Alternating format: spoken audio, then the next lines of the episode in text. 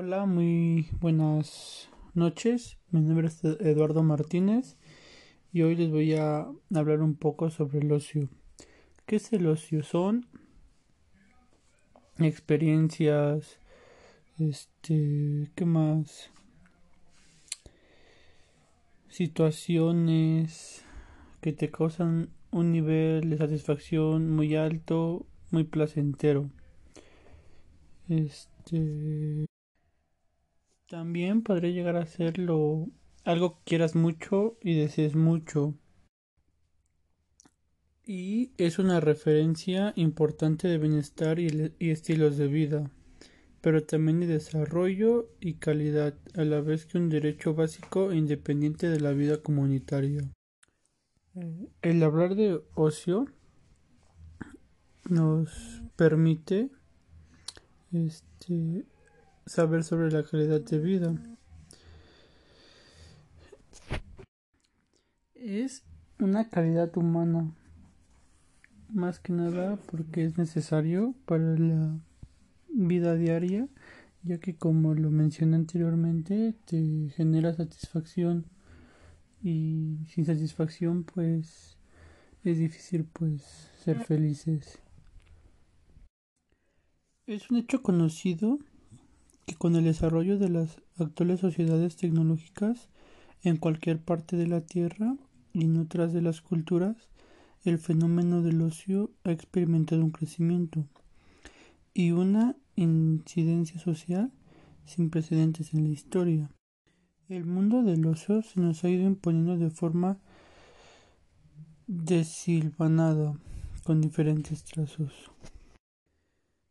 La animación sociocultural siempre se ha preocupado del correcto empleo del ocio y tradicionalmente ha mantenido un diálogo enriquecedor con la denominada pedagogía del tiempo libre.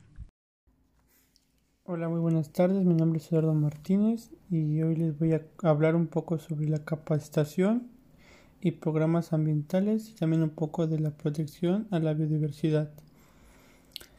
Primero que nada, este, la educación ambiental resulta clave para comprender las relaciones e-, existentes entre los sistemas naturales y sociales, así como para conseguir una percepción más clara de la importancia de los factores socioculturales en el génesis de los problemas ambientales.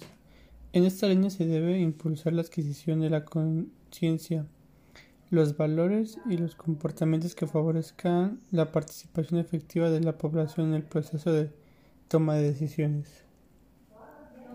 El desarrollo de programas de educación y capacitación ambiental en América del Norte es una prioridad, es una prioridad por la Comisión de la Cooperación Ambiental y viene siendo una parte importante de su objetivo global de proporción de la cooperación regional y la participación pública para contribuir a la conservación y protección ambiental en América del Norte. Resulta una serie de documentos producidos por conferencias anteriores celebradas en Estocolmo y en Belgrado. La conferencia de Tbilisi analizó los principales problemas ambientales en nuestro mundo y estableció una estrategia para, el desarrollo de programas sobre educación ambiental en los ámbitos regional, nacional y multinacional. Asimismo, es necesario que los programas sobre educación ambiental sirvan también a los profesionales, investigadores y especialistas en materia ambiental cuyas actividades tengan un impacto directo sobre el medio ambiente. Al establecer su programa ambiental, el gobierno de México ha seguido los pasos delineados de conferencia de Tbilisi y ha definido la educación y la capacitación ambiental como los mecanismos para lograr un código de conducta consistente en el enorme deterioro de muchos ecosistemas que presentan el sustrato biológico de desarrollo industrial. Es necesario, por lo tanto, que la educación y la capacitación ambiental en México involucren a la totalidad de la población de la nación o de una región, y es necesario considerar programas que no solo aumenten el nivel de concientización ambiental, sino que asimismo aporten nuevas habilidades. Desde esta posición, la educación y la capacitación ambiental aporta la llave que puede permitir el desarrollo sustentable en México.